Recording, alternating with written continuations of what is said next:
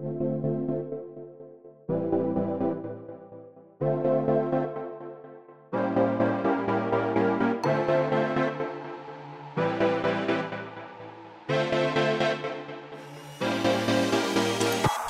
Willkommen bei Hooked FM, dem wöchentlichen Podcast von hookedmagazin.de. Wir reden über diverse überraschende Release-Verschiebungen bei Sony und Ubisoft und unsere Eindrücke zu Titeln wie Modern Warfare, Dragon Quest 11 und The Outer Worlds und es gibt mal wieder Robins famoses Formel 1 Fest. Das alles und mehr jetzt bei Folge 244 von Hooked FM.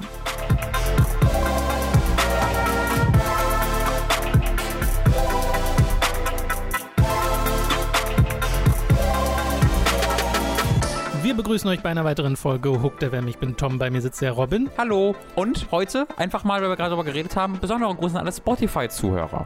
Oh. Hey, ihr, die ihr gerade über Spotify zuhört, seid offiziell von mir im Besonderen gegrüßt. Ich liebe euch. Einfach mal so. Einfach so. Genau. Ich liebe auch alle anderen, aber auch heute erwähne ich euch mal besonders. Okay, hallo liebe Spotify-Zuhörer und die anderen.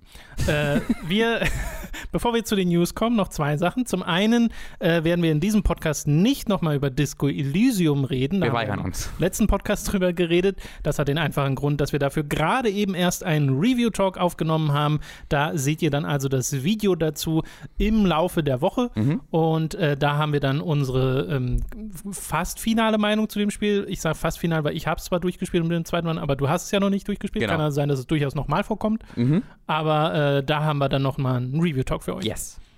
Du wolltest gerade was sagen? Äh, nee, äh, ich hatte gedacht, dass ich was sagen möchte, aber ich möchte gar nichts sagen. Achso.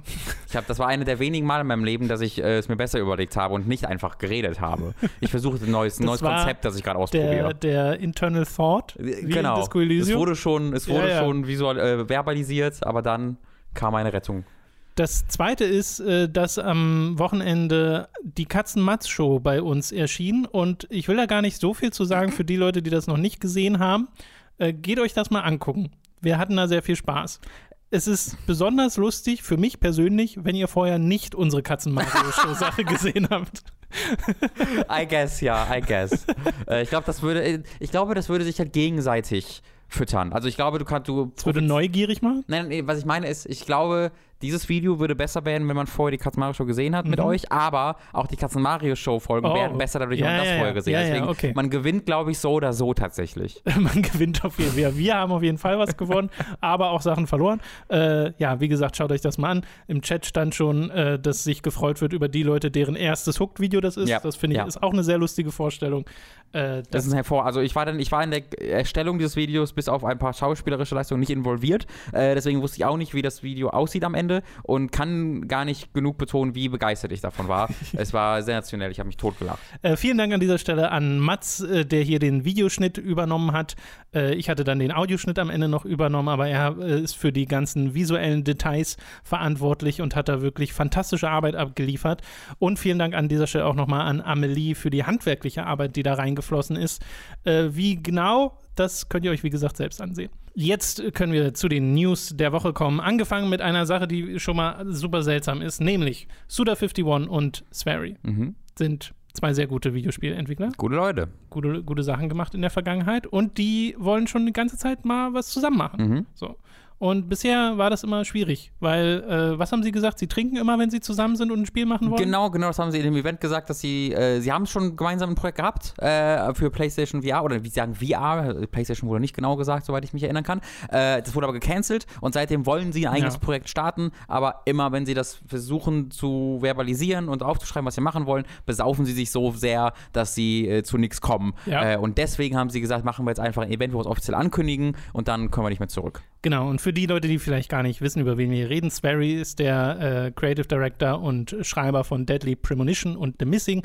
Äh, Suda51 verantwortlich für so Sachen wie No More Heroes oder Killer 7. Mhm. Äh, und äh, dementsprechend kann man erwarten, dass das etwas eigenartiger wird, Mhm. etwas kreativer, was da vielleicht entsteht. Es hört auf den Namen Hotel Barcelona. Mhm. Was soll das denn werden, Robin? Ähm, das ist, wird ein Horrorspiel, aber jetzt kein Triple, Triple A Horrorspiel mit unglaublichen Produktionswerten, das sollte man da nicht erwarten. Mhm. Es hörte sich in diesen Beschreibungen so an, als ob so ein äh, Top-Down-Spiel wird, wird, wo du eben ein Hotel hast, in dem es verschiedene Räume gibt. Äh, da wurde als Inspiration so die Grundmechanik von Forbidden Siren erwähnt, wo du ja äh, die, ähm, die Sichtweise von verschiedenen NPCs reinspringen kannst, um Ja. sie zu sehen. Und das soll auch in diesem Spiel möglich sein, dass du eben so diese verschiedenen Räume erkundest, äh, indem du von Raum zu Raum springst zur Sichtweise der Leute, der dortigen Bewohner.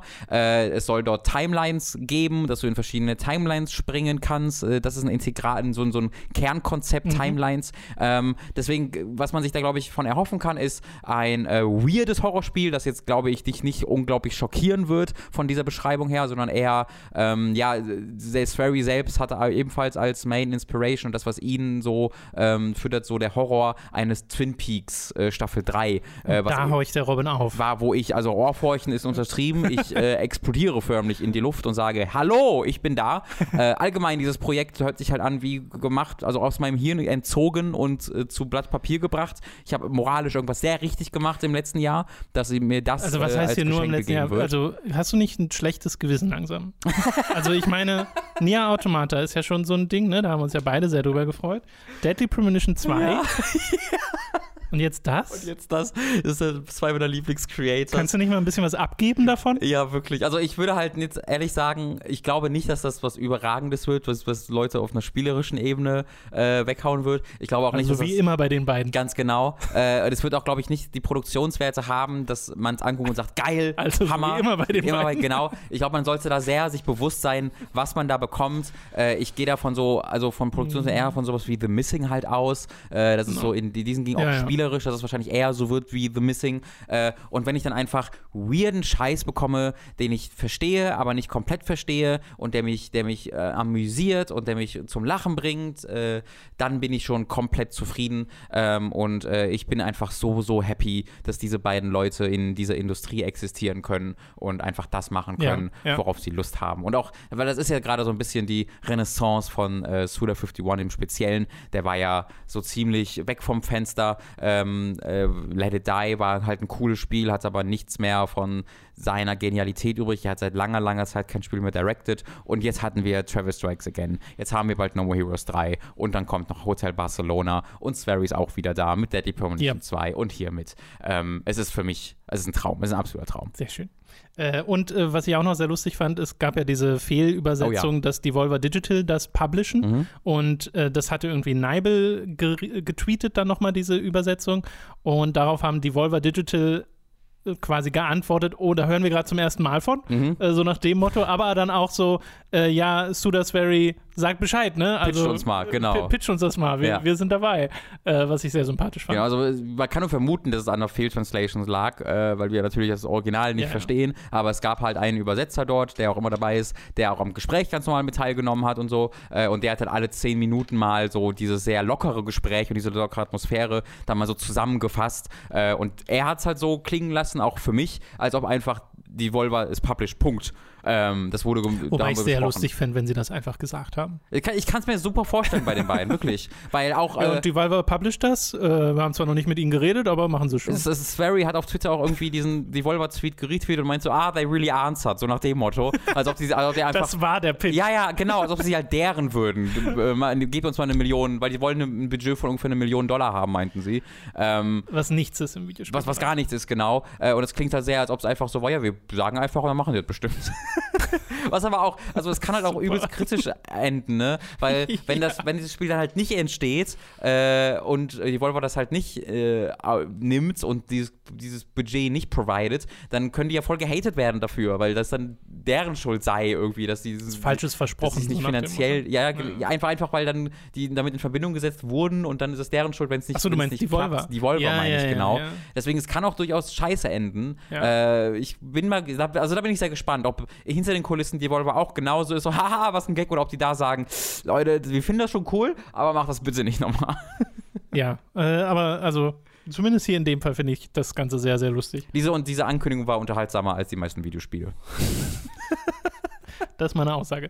Äh, The Last of Us Part 2 wurde ursprünglich für den Februar 2020 angekündigt. Es gab eine State of Play, bei der man, glaube ich, mit Fug und Recht behaupten kann, dass es die nur gab, weil dort der Release-Termin ja. von The Last of Us Part 2 angekündigt wurde, weil der Rest dieser Ankündigungen, die es dort gab, in diesem 15-Minuten-Video oder was es waren, waren jetzt nicht einer State of Play wert, mhm. würde ich behaupten. Mhm. Aber der Helm ähm, in Medieval, Tom. Aber der Helm in Medieval. Argument notiert.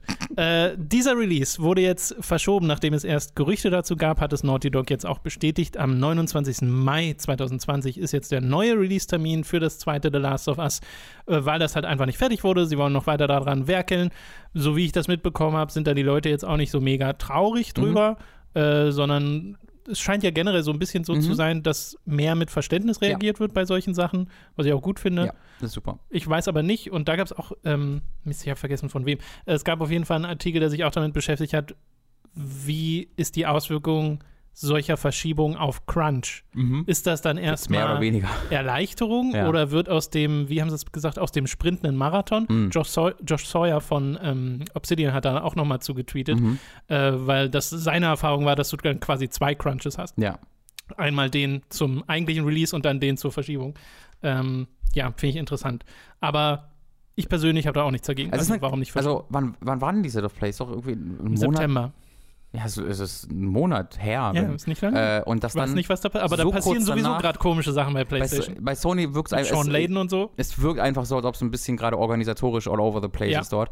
Ähm, aber halt dann, dann, das ist ja auch eine erhebliche Verschiebung. Es sind ja drei Monate äh, Verschiebung. Das ähm, ist, ist jetzt. das erheblich? Ich würde, also es ist natürlich jetzt kein Jahr, das stimmt, ja. das ist nicht so schlimm, wie es sein könnte, aber dafür, dass es so kurz nach der Ankündigung und so kurz vor Release ist, da hätte ich, also was man halt immer, immer wie hat, ist so ein Monat, da sind noch mhm. irgendwie ein Monat äh, Bugfixing rein oder so, aber drei Monate, da kannst du schon erheblich äh, ja, Arbeit in, in das Spiel investieren. Ähm, da, da, das finde ich, also ich finde es halt natürlich auch super. Äh, ich bin mal wie immer einfach sehr interessiert daran, was da die Behind ja. the Scenes ja, ähm, genau. Ereignisse waren, die dazu führten. Ja, vielleicht erzählt uns das ja Jason Schreier noch, wenn er, wenn er, äh, Lust hat.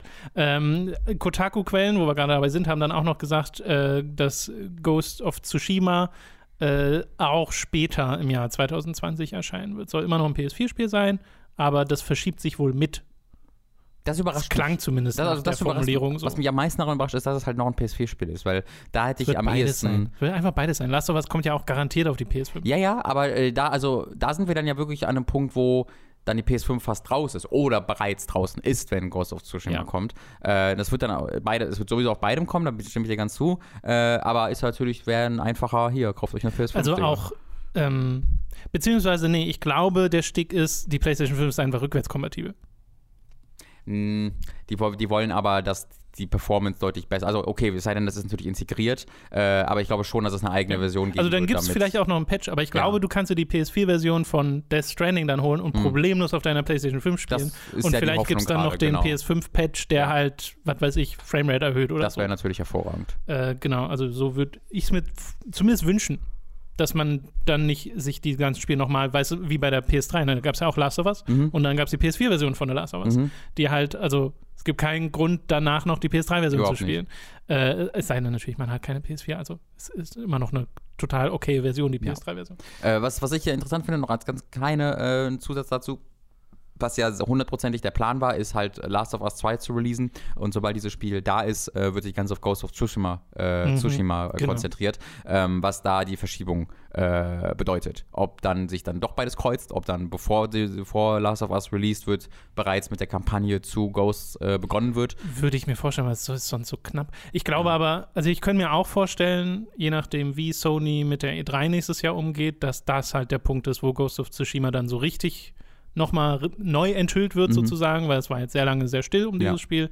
Und ich könnte mir vorstellen, dass so ein Event dazu passen würde. So oder so wäre es dann aber ein relativ kurzer Zeitraum zwischen ja. hier Media Blowout ja. und Release. Hoffentlich hat der Flötendude noch Zeit. Oh ja, mal sehen, ob sie den wieder rankriegen.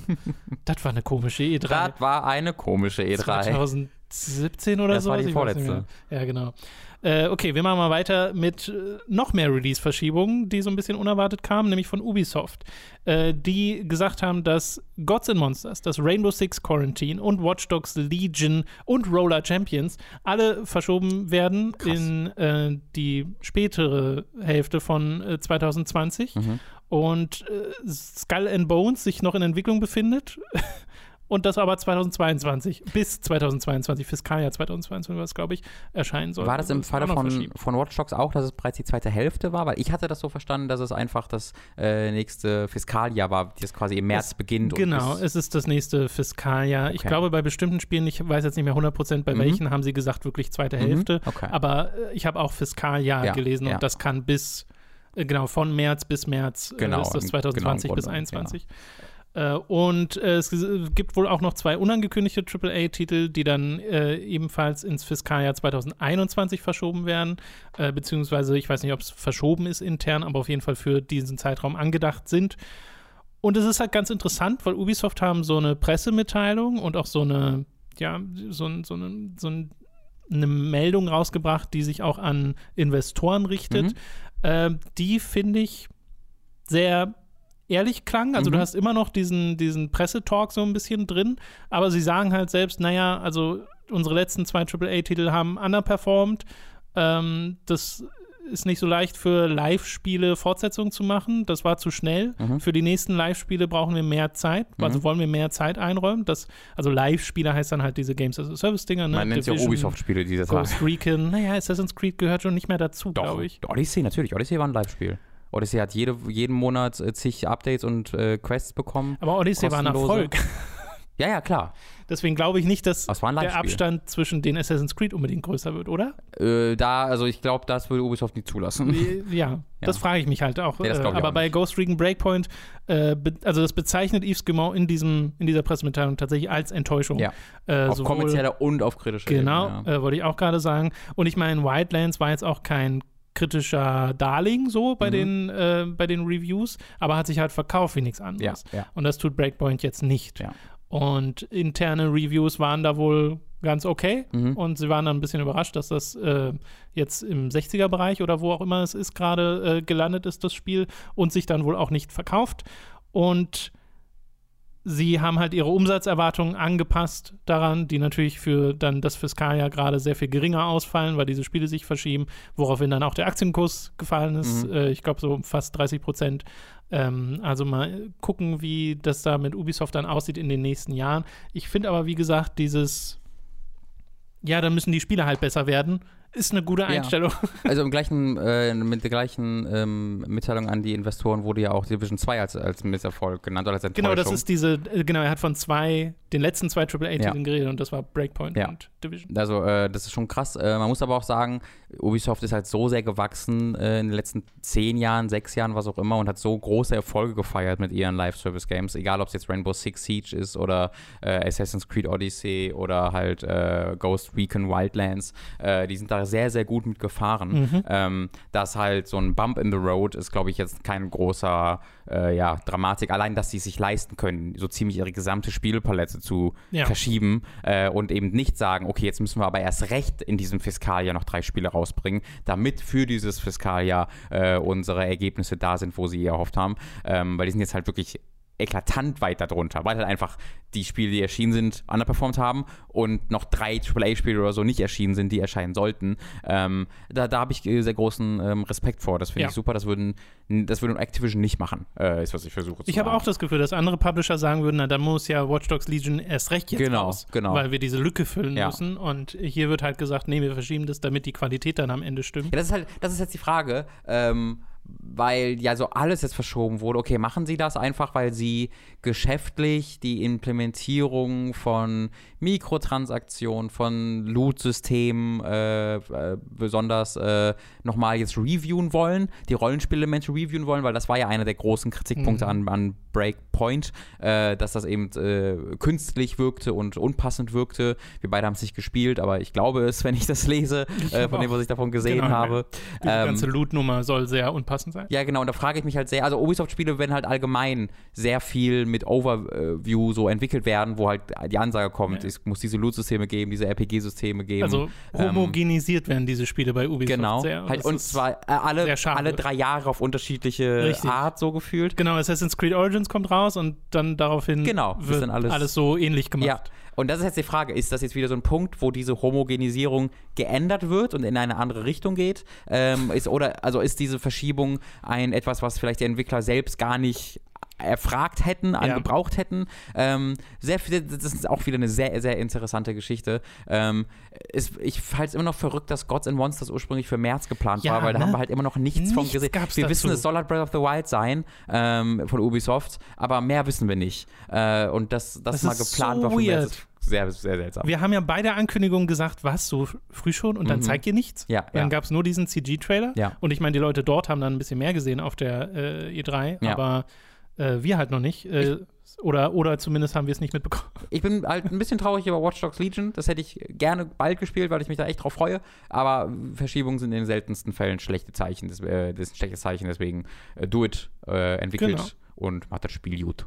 Ich fände es aber auch schön, wenn diese Homogenisierung nicht immer so, so diese komplette Bandbreite umfasst. Warum Ja. nicht mal wieder ein lineares Spiel machen, Ubisoft? Ist, Sure. was ich damit sagen will. Was ich damit eigentlich sagen will, ist, warum macht ihr kein Prince of Persia? ja, das ist. O mhm. oder Splinter Cell? ich, ich, bin da bisschen, Lineares Splinter Cell oder Prince of Persia, Leute. ich bin da ein bisschen äh, freigiebiger. Also ich freue mich, also wenn ich halt sowas wie Beyond Good Evil 2 sehe, dann bin ich schon happy. Das nicht erwähnt wird, was ich super lustig finde. Das ist halt einfach, ja, ja, das, weil es halt noch Das kein Release so, hat, ne? äh, daran wird, daran entwickelt hier äh, Dings. Ja. Scheiße, ich hab seinen Namen vergessen. Aber äh, die entwickeln da dran Mhm. und, Ansel, äh, Michel Ancel, Michel- Dankeschön. Michel Ancel. äh, und äh, die, die haben Zeit. Genau, aber das sollte man aber nicht, äh, also die, die, die haben schon sehr viel Gameplay auch veröffentlicht und da gibt es auch den Newsletter, der immer wieder, da gab es Beyond? gerade erst einen neuen, genau. Ja, ja, genau. Ähm, das, das wird schnell vergessen. Also man hat das, ich lese immer wieder so Vaporware-Kommentare dazu, das ist sehr nee, finde das ist unbegründet. Ja. Äh, aber ja, das wird noch, das war ja im ersten Mal in dem Spielbahnstadion dann Ende letzten ja, Jahres. Ja, ja. Äh, Wild ist Vaporware. Das stimmt. Äh, und Ich da- glaube, bei Beyond Good Evil ist halt auch noch das Ding, sie können es halt nicht so richtig ankündigen mit Zeitraum und so, solange die neuen Konsolen noch nicht offiziell angekündigt sind, weil es ist ja Next-Gen-Titel. Ähm, Mhm. Deswegen äh, muss man da auch ein bisschen, ein bisschen warten. Das hatten wir letzte Konsolengeneration Generation auch. Das ist so eine Reihe von Spielen, wo wir immer dachten, warum haben die immer noch Stimmt. kein Release-Datum, ja, ja, ich warum so wenig? Weil wir immer auf die One und die P PS4 warten mussten. Soon. Ja. Eine Sache haben wir noch äh, für, die für die News diese Woche. Uh, und zwar was richtig schöne Drobbeln. Pass auf. Mhm. Fallout. First. Oh boy. Fallout First ist ein Abo für Fallout 76. Pro Monat kannst du da 12,99 bezahlen oder im Jahr 99,99, je nachdem, wie es dir gerade passt, und bekommst dafür Private Worlds, also private Server, dass du auch alleine spielen kannst, wenn du möchtest, oder halt zumindest nicht mit Randos. Äh, du kriegst so ein bisschen Lootzeug und ein bisschen Währung und so eine tolle Rüstung äh, und noch so ein bisschen anderen Stuff. Keine Pointe. Meine persönliche Theorie ist an dieser Stelle, dass es irgendwo einen Mitarbeiter bei Bethesda gibt. Ähm, vielleicht ist es Todd Howard, womöglich ist es wahrscheinlich Todd Howard, ähm, der großer Fan von Jim Sterling ist. Äh, und dem einfach alle, also Material gibt. dem wirklich einfach den größten Erfolg wünscht und hofft, dass er einfach ein, ein erfolgreicher Mensch wird, der Spaß an seinem Job hat.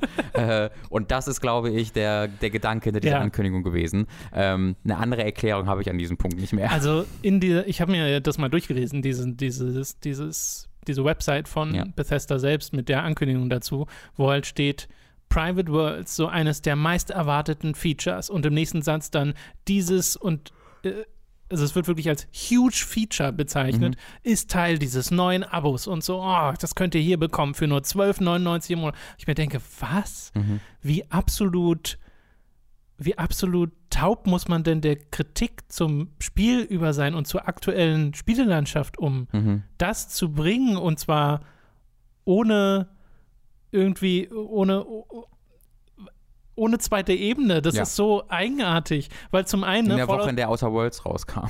ja, stimmt. Das kommt auch noch dazu. Fallout 76 war halt gerügt, wurde gerügt für seinen Zustand, in dem es erschienen ist, zu Recht. Und danach hat sich wohl verbessert. So, Mhm. ne? Also ist ja eigentlich ga- ganz schön, kann man ja Mhm. eine Redemption-Story draus machen. Aber warum denn jetzt sagen, man macht ein Abo-Modell drauf? Normalerweise ist es doch andersrum. Du hast dieses Spiel, was irgendwann nicht mehr so richtig viel gespielt wird, und machst du Free-to-Play draus. Ja. Und nicht sagst, ja, jetzt ist übrigens noch teurer. Noch teurer. Für halt Feed, also dieses, ähm, das hat ja noch die zweite Ebene, was dann wirklich mit diesen Features war, als es erschienen ist. Ich weiß nicht, ob du es auch notiert hast. Äh, ansonsten würde ich dann nochmal gleich drauf zu sprechen Ach so, kommen. dass es nicht so richtig funktioniert? Mhm. Ja. Ähm, aber vorher schon dieses Ding halt, okay, ein, äh, private Server, dass sowas monetarisiert wird, kritisch zu sehen, meinetwegen, äh. Aber wenn ich dann mit dem zweiten Punkt ankomme, hier, du bekommst eine Kiste, womit du endlos viel Storage Space hast, Space hast, endlich. Das ist halt ein komplett selbst erschaffenes Problem, Ja. dass sie in den Spielen, dass, sie, dass es einfach nur gibt, damit sie le- 12,99 Euro verlangen können, damit du nicht genervt bist von dem Spiel. Ähm, das, das, das, da muss einer einen Code, ei- eine, eine, eine, von eine 0 auf eine 1 ändern äh, im Code und dann haben wir auch alle anderen dieses Spieler dieses Problem nicht mehr und haben einfach mehr Spaß am Spiel. Äh, und das so ein Scheiß finde ich halt, also schwer, schwer, schwer zu entschuldigen. Es sei denn, du bist halt so ein Free-to-Play-Spiel wie, weiß ich nicht, Old Republic oder so, die sich dann halt natürlich über diese Komfortfunktion äh, finanzieren müssen. Aber für, für Fallout 76 haben die Leute 60 Euro bezahlt. Ähm, und dann halt zu sagen, jetzt könnt ihr nochmal 100 Euro dafür bezahlen, um, end, um endlich nicht mehr die ganzen Sachen äh, wegschmeißen zu müssen, weil ihr keinen, keinen Platz mehr habt, um die Sachen zu tragen, finde ich, äh, also dumm dreist ist, glaube ich, die Ja, beste Formulierung, ja, ja. die ich da habe. Äh, Gerade wenn man sich halt in den Kopf ruft, ey, es gibt halt Services wie fucking Game Pass, wo du gefühlt an Richtig. allen Ebenen so 15 Angebote hast, wo du irgendwie mittlerweile für 50 Euro drei Jahre Game Pass bekommst, wo halt Fallout 4 drin ist und hast du nicht gesehen. Und dann hast du Und Outer Worlds. das und Outer Worlds, ja. Und dann hast du im Vergleich bezahlst das Doppelte äh, irgendwie für, äh, um eine Kiste zu bekommen in Fallout 76. Äh, und äh, also selbst wenn man im Genre bleibt und wir nennen es mal ganz vorsichtig einen MMO, Hm. Oh. kriegst du für 12,99 World of Warcraft oder Final Fantasy 14, Ja, ja. wo so viel mehr drin steckt. Haben wir, äh, wir haben das in den, in den News nicht erwähnt. Guckt euch den Ankündigungs, den letzten Ankündigungstrailer für das äh, Nier Automata Final Fantasy Hm. Event an. Dort gibt es Nier Automata Musik, äh, aber im Final Fantasy Style mit Chören und ich bin gekommen. Das war das Beste, was ich gehört habe. Ja, also äh, das ist, das ist einfach. Ich, ich, also ich würde es ja dreist nennen, aber ich bin wirklich so ein bisschen sprachlos, Ja. wie, wie sowas sein kann. Also wie kann man als Firma nicht sehen, wie diese Reaktion darauf ist? Die, Die- Kommentare unter dieser Ankündigung zu lesen ist hilarious, Ja, wirklich. weil keiner Da sagt, finden alle zusammen. geil. Weißt du, da finden die ganzen so Young Years und so, die halt ihr Geld damit Ja, verdienen, ja, über genau. alles rumzuschreien und weil sie nichts verstehen, einfach die Geld verdienen, erstmal ah, zu machen. Ähm, und dann aber finden auch alle ernst, also Entwickler, äh, es gibt halt Obsidian, äh, nee, wer war das? Irgend- ich glaube, ein ehemaliger Obsidian-Schreiber äh, hatte halt, äh, ehemaliger Mitarbeiter war in der Fallout-Franchise, halt so selbst so gesagt, so, übrigens, äh, dieses ist ein guter Moment, um auf Outer Worlds hinzuweisen, nachdem äh, das, das kam also Entwickler finden zusammen, auch ruhigere Industriepersonen, äh, diese ganzen Outrage-Leute auf YouTube, alle finden da zusammen, um, Das- um zu sagen, es stimmt, das ist wirklich, also Bethesda. Es ist auch das, also das Timing, das muss man sich eigentlich auf der Zunge zergehen lassen. Outer Worlds wurde angekündigt, als gerade Fallout 76 so richtig auf den Deckel bekam. Be- das ja. Timing hätte für Outer Worlds nicht besser sein können. Original Creators of Fallout. Richtig, vom, vom, also das PR-Timing. Ja. Und jetzt passend zum Release von Outer Worlds kommt nochmal, Mhm. wecken sie Aufmerksamkeit für Fallout 76 auf die negativstmöglichste Art und Weise. Ja. Das finde ich halt lustig. Also rein aus PR-Sicht, aus Marketing-Sicht äh, ist darauf zu schauen einfach super interessant und zu sehen, wie Bethesda da einfach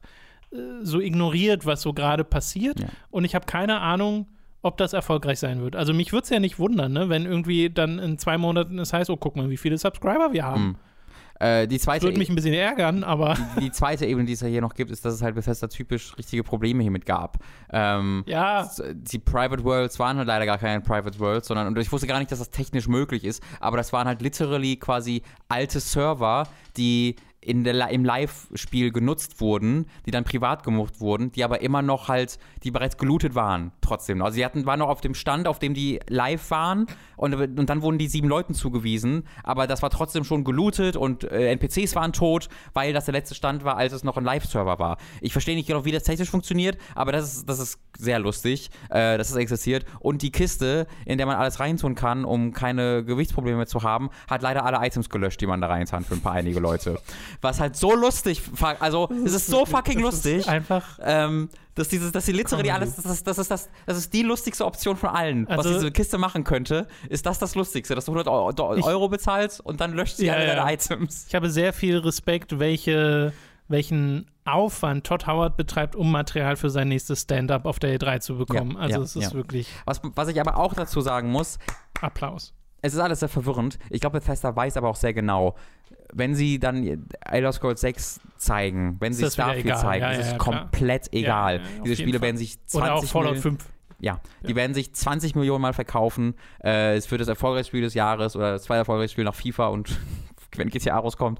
Ähm, aber abgesehen davon sind die Und so NBA. beliebt und in dem, in dem Mainstream drin, dass also die Leute, die, 80 bis 90 Prozent der Leute, die, die Skyrim lieben, wissen wahrscheinlich gar nichts von Fallout 76, äh, weil die einfach nicht so in der Videospielindustrie drin sind. Ja, und also jetzt regen sich ja auch vor allem auch Leute drüber auf, die Fallout 76 nicht spielen. Nat- Natürlich, ja. Wie wir zum Beispiel. Ja. Aber man muss auch sagen, das sind die meisten Leute. So, Ja. das war's mit den News. Zeit für ein bisschen Werbung. Über audible.de ist der Schuck könnt ihr ein kostenloses Probeabo beim Hörbuchdienst Audible abschließen und erhaltet folglich das erste Hörbuch eurer Wahl umsonst, das ihr auch über diesen kostenlosen Probemonat hinaus behalten könnt. Also audible.de ist der Schuck für euer kostenloses Probeabo. Außerdem sei an dieser Stelle unser Shop bei getshirts.de empfohlen. Da könnt ihr euch nämlich Shirts, Pullover, Tassen, Mauspads und mehr mit Hooked und Time to 3 Motiven holen. Den Link findet ihr in der Beschreibung und auf unserer Website. Schließlich gibt es dann noch unseren Amazon Affiliate Link, über den ihr Spiele, Filme, Serien oder was ihr sonst gerade noch so braucht bestellen könnt. Und auch den findet ihr in der Beschreibung. Wir kommen zu den Spielen, die wir in der letzten Woche gespielt haben und fangen mal an mit einem Spiel, das wir beide zumindest angezockt haben, nämlich The Outer Worlds. Da bin ich noch nicht so weit, wie ich einerseits gerne wäre, aus Mhm. mehreren Gründen. Zum einen, weil ich die ganze Matz-Show, äh, Mhm. die hat mich noch beschäftigt am Wochenende. Zum Einfach anderen, emotional, du hast gar nicht dran gearbeitet. ja. das auch. äh, zum anderen Disco Elysium habe ich noch meinen zweiten Run, äh, den ich gerade spiele und da zieht es mich gerade auch noch sehr hin, weil da Mhm. bin ich ja schon investiert. Mhm. Äh, und trotzdem wollte ich dann noch Outer Worlds halt mal ein bisschen einspielen und habe quasi dieses erste Gebiet, dieser Planet, auf dem du landest, habe das so weit gespielt, bis man da wieder wegkommt Ah, okay. und äh, sich das dann quasi öffnet. Also schon ein paar Stunden, Mhm. aber halt jetzt noch nicht so wahnsinnig. Ich habe wirklich nur so eine Stunde reingeguckt. Also ich Okay. bin gerade so in der Stadt drin. Äh, ich habe den Polo, so heißt Tutorial. Ich bin noch im Tutorial, glaube ich, Mhm. im Grunde.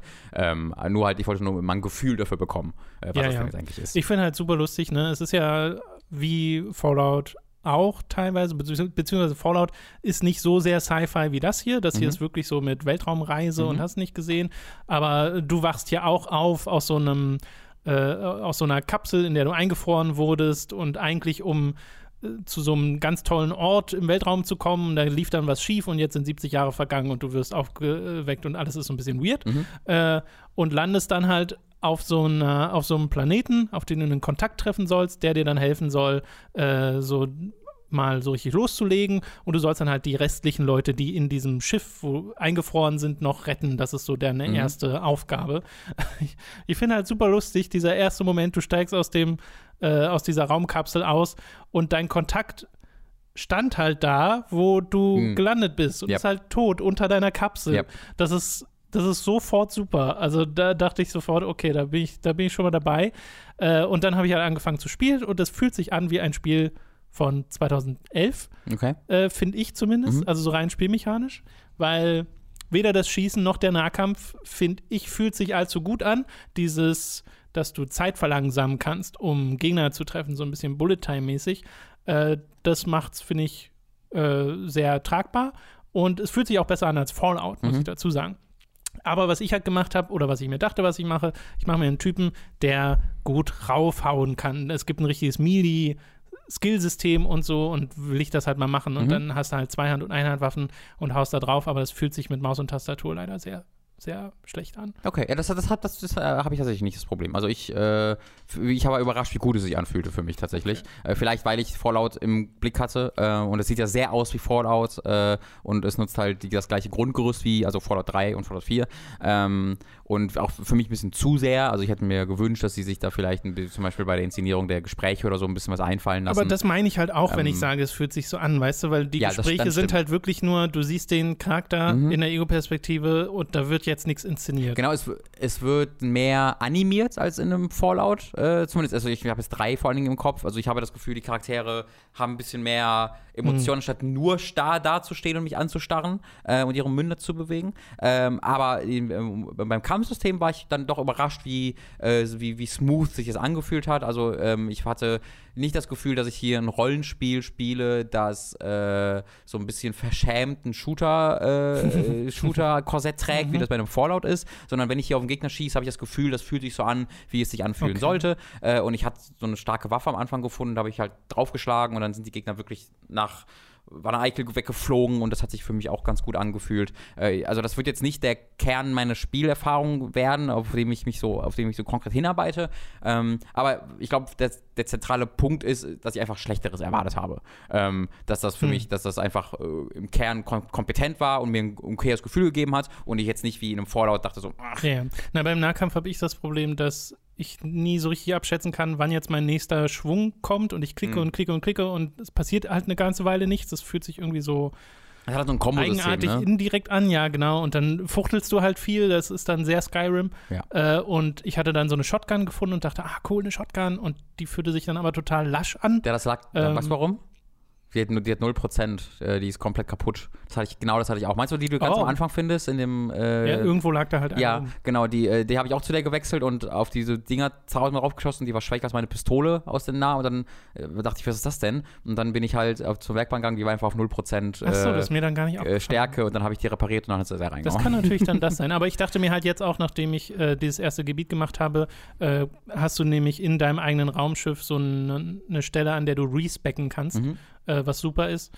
Und ich werde wahrscheinlich von Nahkampf einfach jetzt mich auch auf Fernkampf mhm. äh, konzentrieren, weil ich glaube, da habe ich dann mehr Spaß mit. Ja.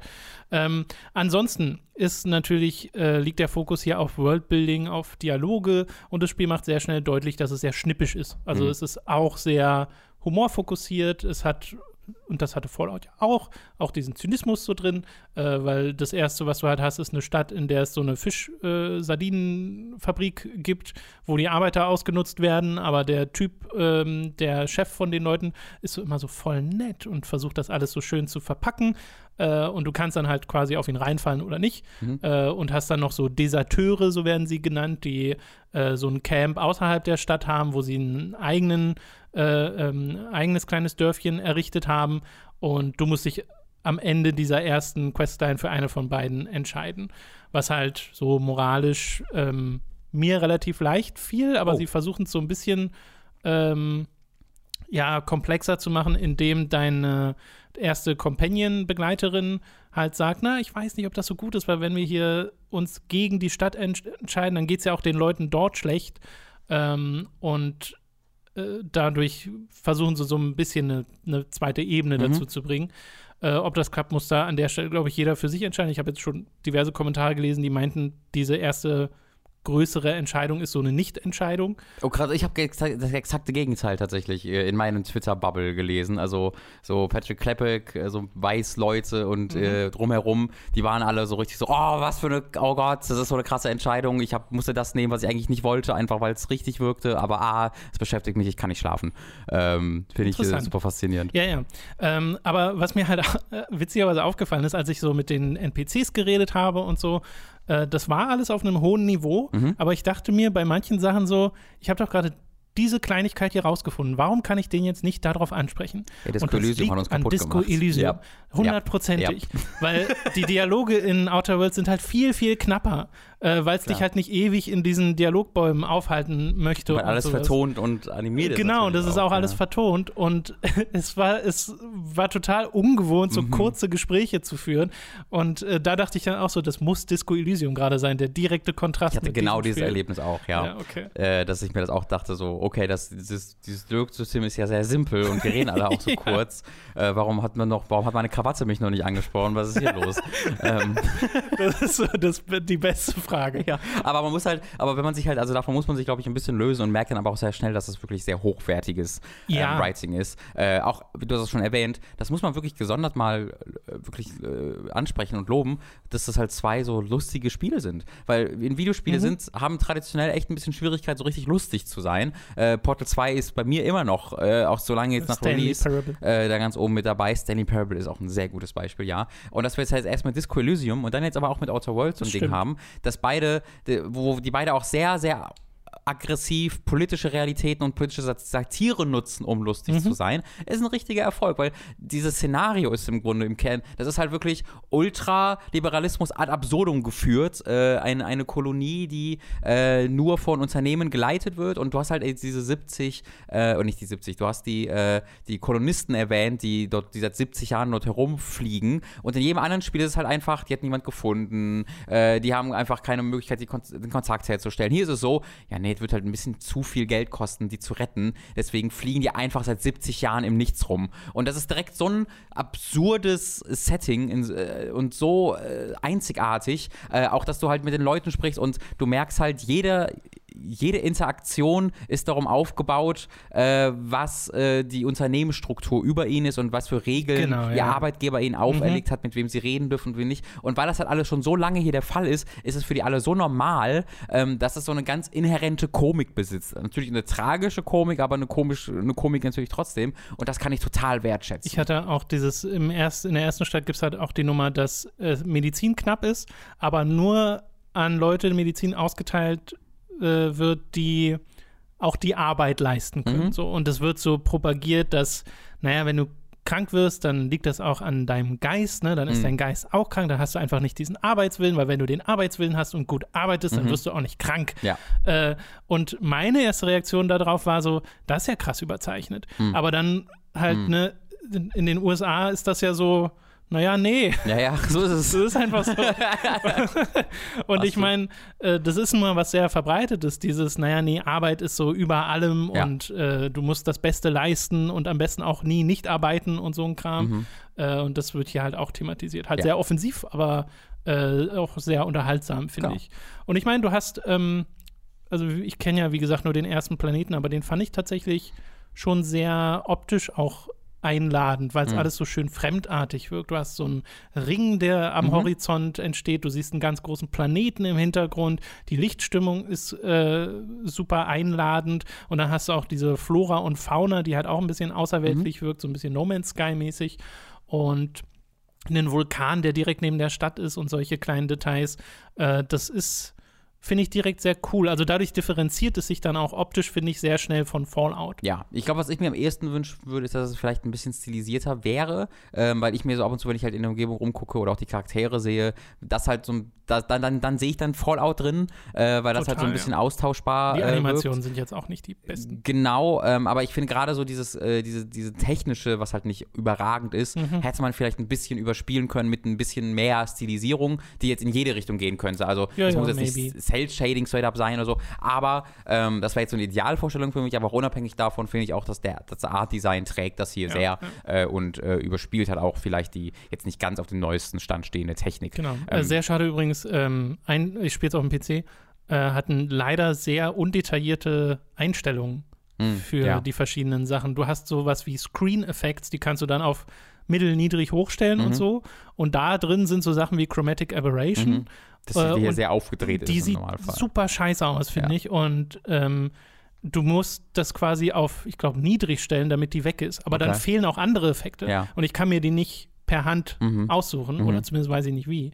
Äh, und das möchte ich nochmal erwähnen. Das verstehe ich gar nicht, warum das so ist. Ja, was ich auch erwähnen möchte, ich habe es zuerst mal auf der Xbox gestartet, weil ich auch so ein bisschen Bock hatte, okay, auf dem Sofa Mhm. das vielleicht zu zocken, finde ich ganz geil. War für mich unspielbar, ähm, wegen dem Text. Unspielbar? Ja, ich fand es ganz schlimm. Ähm, also ist äh, nicht im Sinne von unspielbar, im Sinne von, ich kann es einfach nicht lesen, Punkt, sondern im Sinne von, das ist für mich so anstrengend zu lesen, Mhm. äh, dass ich so viel überspringe schon ganz am Anfang, dass ich merke, so kann ich ein Rollenspiel nicht spielen. Äh, ich finde, das ist ein das ist einfach nicht mehr ein entschuldbares Problem, weil hat man jetzt schon so oft drüber geredet. Ja. Ähm, das, das kann nur entstehen, wenn Entwickler halt direkt vor ihren Monitoren bei der Entwicklung sitzen. Äh, aber selbst dann muss doch, finde ich, das mal vorkommen, dass man sich fragt, okay, was ist denn, wenn man mehr als 50 Zentimeter an seinem Fernseher wegsitzt? Weil ich habe halt einen gigantischen Fernseher und ich sitze nicht besonders weit davon weg. Es sollte für mich, äh, wenn es für einen kein Problem sein sollte, also für mich. Und selbst ich sitze halt da, weil es halt wirklich, es gibt halt kleine Untertitel, aber es gibt noch viel kleinere Beschreibungstexte. Wenn du halt Gegner lootest, dann haben diese Items äh, kleine Beschreibungen noch, so ist nur Flavortext.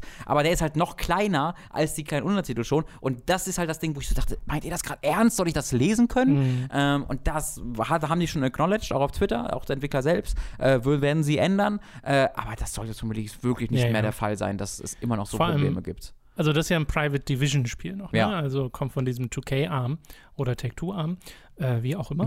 Und äh, Microsoft bemüht sich ja sehr um Accessibility in Das ihren stimmt, ja. letzten Spielen. Gears of War ist ja ein ganz Mhm. äh, positives Beispiel dafür, dass hat ganz viele Accessibility-Options und da fällt es dann richtig auf, dass Outer Worlds das nicht hat. Mhm. Äh, aber freut mich dann zumindest, dass sie es bereits bestätigt haben, dass Ja. das kommt. Ja. Ja. Weil äh, jetzt am PC hatte ich keine Probleme damit, ich, aber ich sitze ja nah am Bildschirm dran, deswegen Ja, gra- das gerade ist egal. gerade bei Untertiteln, das loben wir ja auch bei Ubisoft äh, immer mal wieder, ähm, sind echt in den letzten Jahren Sachen passiert, dass man wirklich mit Hintergrund, ohne Hintergrund soll Name angezeigt Ja, werden, ja. soll es groß sein, soll es Genau. klein sein. Äh, das finde ich super, das, das macht einfach die Spielerfahrung deutlich besser. Weil ich bin halt jemand, ich mache Untertitel, wenn ich kann, immer am, wenn möglich am kleinsten, damit die mich nicht stören, weil ich halt ganz so im Normalfall keine Probleme damit habe. Aber hier ist das einfach Mhm. ähm, nicht, nicht cool. Schade. Naja, wie gesagt, wir haben ja beide jetzt nur so einen Ersteindruck von Outer Worlds. Ja. Da wird sicher auch noch mehr geben, sei es in Form von Podcast oder Review Talk. Das wissen wir einfach noch nicht. Äh, müssen wir mal gucken, wie wir dazu kommen. Ich musste mich leider auf ein anderes Spiel konzentrieren. Nämlich Call of Duty Modern Warfare, das jetzt rausgekommen ist. Äh, ich meide die Call of Duties ja schon seit einer ganzen Weile. Du schaust aber immer wieder rein. Ich Und glaub, gerade bei genau. Modern Warfare warst du ja interessiert. Sehr Zwar interessiert. nicht unbedingt auf eine positive Art, äh, weil die PR- und Marketingabteilung hat vorher sehr eigenartig sich geäußert hat zu den politischen Aussagen dieses Spiels, Mhm. ähm, was so Kriegsrealitäten angeht. Mhm. Und ähm, darüber hinaus soll Modern War oder sollte Modern Warfare ja wieder so ein, also es heißt nicht umsonst Modern Warfare. Mhm. Es soll ganz bewusst diese Parallele wecken zu Mhm. diesem Ding, was ja Call of Duty so richtig riesig gemacht hat. Genau. Äh, und sie wollen halt offensichtlich auch die Chance nutzen, um zu zeigen, okay, das ist im Jahr 2019 moderne Kriegsführung im Vergleich zu was war vor zehn Jahren, Mhm. als Modern Warfare äh, original rauskommt, Genau. moderne Kriegsführung. Während Black Ops ja immer so ein bisschen in die Zukunft geschaut hat, ne? Nee, Black Ops 1 war in den 60ern, Black Ops 2 war der nahe Zukunft und Black Ops 3 war weite Zukunft. Ach so, okay. Genau. Aber aber der das erste Black. Ops war Genau, der erste war noch kalter, ja, ja, stimmt, kalter Krieg. Stimmt, stimmt. Ähm, aber grundsätzlich äh, war das trotzdem mal ein bisschen fiktiver, Mhm. auf jeden Fall. Ähm, Modern Warfare, also ich möchte das kurz sagen, ich werde jetzt nicht das große Fass aufmachen, weil ich halt ähm, da noch an anderer Stelle was draus machen möchte, mich als Skript setzen möchte, äh, um zu sehen, was, was da noch, was ich da so aus mir rausschütteln kann, äh, wo ich mich dann vor allen Dingen auf das Thematische, auf die Erzählung konzentrieren will. Ähm, deswegen möchte ich hier im Podcast mich einfach mal so also ich will hier mal so ein richtiges, so ein Gamer-Journalist-Take, äh, wo ich einfach sage, das, das Ballern fühlt sich gut an, so nach dem Motto. Ähm, und äh, wo wir ein bisschen auf das, auf die thematischen die vielleicht vorkommenden Ungereimtheiten eingehen, ähm, das würde ich an anderer Stelle nochmal machen. Aber ich Ähm, meine, das deutet ja schon an, dass es, es da was sie. zu sagen genau, gibt. genau. Also es gibt sie auf jeden Fall. Das, was man im, im, ähm, in den Previews das Gefühl hat, in der PR, dass es immer so dieses konfuse Wechselspiel zwischen, die Waffen fühlen sich so geil an, hier hast du weiß, weißes Phosphor, was du im Multiplayer äh, Mhm. freischalten kannst. Hell yeah und die Realitäten der Kriegsführung sind schlimm. Ähm, es gibt Terroristen und Kinder sterben auch. Das wollen wir zeigen. Ähm, wir sind ein Antikriegsspiel. Kennen Sie Anne Frank? Hier ist ein Anne Frank-Zitat. Äh, diese beiden äh, Ideen beißen, äh, bissen sich halt komplett äh, in, der, in der Vorberichterstattung und das ist halt auch im, das Kerngefühl dieses Spiels, Mhm. dass du die ganze Zeit so, was wollt, was wollt ihr eigentlich gerade von mir? Soll ich jetzt traurig sein? Soll ich mich badass fühlen? Soll ich hinterfragen? Ah, wisst ihr das? Äh, und das ist so das zentrale Gefühl, was ich ganz sehr mitgenommen habe. Ähm, darauf werde ich dann nochmal ausführlicher Mhm. in, in diesem äh, Skript eingehen, ähm, wenn es so endet, wie ich, wie ich möchte. Äh, spielerisch ist es sehr Call of Duty. Äh, es ist so ein bisschen, äh, ich habe so ein bisschen zweigeteilte Meinung an dem Punkt, weil du halt auch zwei Charaktere spielst. Du spielst einen SAS-Agenten, der ähm, in der Regel äh, auf äh, Covert-Missions geht, mit Schalldämpfer, äh, Nacht, äh, Nachtsichtgerät ähm, und halt einzelne äh, Bedrohungen ausschaltet. Äh, und dann hast du den CIA-Typen Alex, der halt vor allen Dingen in Ursikstan unterwegs ist, was halt hier so die fiktive, das fiktive Nahostenland mhm. ist, ähm, um dort eben an einem Krieg teilzunehmen. Ähm, der, das, ist, das ist halt ein Proxykrieg, der, quasi, der quasi zwischen Russland und den Vereinigten Staaten dort ausgetragen wird. Russland hat dieses Land äh, invadiert.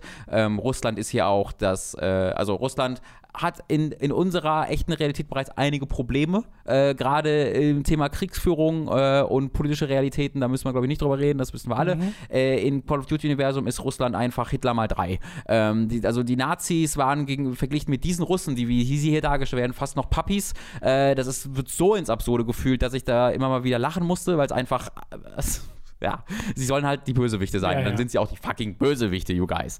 Äh, und die haben halt dieses äh, fiktive Land im Nahen Osten invadiert und äh, kontrollieren es. Äh, und wir helfen einer Rebellenorganisation der Miliz dort äh, gegen sowohl die russische Besatzung als auch gegen die Terrororganisation Al-Qatala, was großer, großes, äh, großer Twist, Al-Qaida einfach darstellen mhm. soll. Ähm, ja, wir kämpfen halt gegen diese beiden Fronten dann dort gleichzeitig und äh, das hat mir deutlich weniger Spaß gemacht, weil das halt sehr klassisch ist, so wie rennen durch die Wüste äh, äh und ballern halt auf 500.000 Gegner gleichzeitig. Ähm, und das ist alles groß und spektakulär. Habe ich jetzt schon ein bisschen zu oft gemacht. Äh, war unterhaltsam enough, I guess, aber ein bisschen langweilig. Ja. Aber diese Covert-Missionen äh, waren auf einer spielerischen Ebene echt cool, äh, weil sich Modern Warfare allgemein ein bisschen anders anfühlt als die Vorgänger. also der, du sprintest deutlich langsamer, du hältst, bist, du hältst weniger aus, äh, du, das ist ein bisschen, es ist immer noch arcadig, auf jeden Fall, aber es ist deutlich weniger arcadig, als es in der Vergangenheit war. Äh, du kannst dich um, um, ähm, um äh, Ecken, also du kannst in Deckung gehen und halt wirklich nach vorne mhm. luken und so langsam schießen und wieder zurückgehen. Äh, und das fühlt sich gerade in diesen Covert-Missions, wo du halt sehr langsam vorgehst und im Idealfall immer einen Schuss pro Feind äh, abgibst ja. und ihn sofort erledigst, das fühlt sich dann wirklich sehr ja, cool an. Also da wird diese, diese äh, Erfahrung von, du bist einfach ein cooler Geheimagent, der dieses, äh, dieses Haus in London leise stürmt mit Captain ja. Price und äh, Stockwerk um Stockwerk auf, auf, aufmachst, das äh, schafft es dann sehr gut, diese Fantasie äh, ja, zu, äh, dir, dir, dir zu geben. Ähm, insgesamt ist es aber dann gerade, weil es halt auch einen relativ großen Fokus auf seine Erzählung gibt, mit hervorragend inszenierten Zwischensequenzen, also sowohl grafisch, sieht unglaublich gut aus, dieses Spiel. Äh, die Zwischensequenzen sehen dann nochmal deutlich besser aus in CG-Cutscenes, äh, mhm. die auch wirklich toll inszeniert sind äh, im Editing, in der Kameraführung. Äh, finde ich richtig cool. Die Erzählung ist aber leider wirklich boah, Humbug, ey. Ähm, also so, also wirklich konfusestes, hier gibt's Giftgas und die Russen sind so böse, aber dann gibt es auch noch Al-Qatala und dann ist die Miliz dann noch da und die Staaten und CIA und oben müssen wir vielleicht selbst foltern. Äh, wir sind aber cooler Badass hier. Jetzt stehen, mein, jetzt stehen die ganzen Hauptcharaktere cool und gucken in die Kamera und die Musik macht und wir sind die krassesten Badasses. Aber dann müssen wir jetzt vielleicht eine Schwangere erschießen. Oh, hier sind wir auch ganz schön dramatisch. Das passt alles überhaupt gar nicht zueinander. Äh, es will halt cool und badass sein, aber dann wieder auch traurig und äh, Zeigefinger erhebend. Weiß aber nie, wo, wem es jetzt den Zeigefinger äh, ins Gesicht schieben will, weißt du, weil, weil es halt nie weiß, welche ja, Aussage ja. es jetzt haben will. Ähm, und am Ende interessierst du dich dann für keinen dieser Charaktere so wirklich. Ähm, und das ist dann vorbei und du hast I guess, eine Story erlebt, aber ich habe die jetzt schon wieder vergessen. Ähm, was halt weird ist, ist, dass es halt dieser Reboot von Modern Warfare ist. Das heißt, in diesem Teil kommt halt im Grunde nur Captain Price vor. Captain Price, ach, erinnerst du dich vielleicht noch dran? Das war dieser äh, britische Typ mhm. mit dem Fischerhut auf. Äh, und der war halt immer so ein bisschen dieser, der war so ein bisschen lockerer drauf, hat so ein paar Sprüche gebracht. Äh, und er ist halt hier auch der krass Standard, Standard-Soldat einfach, der super cool ist und immer so, Maybe we have to take the glove off now.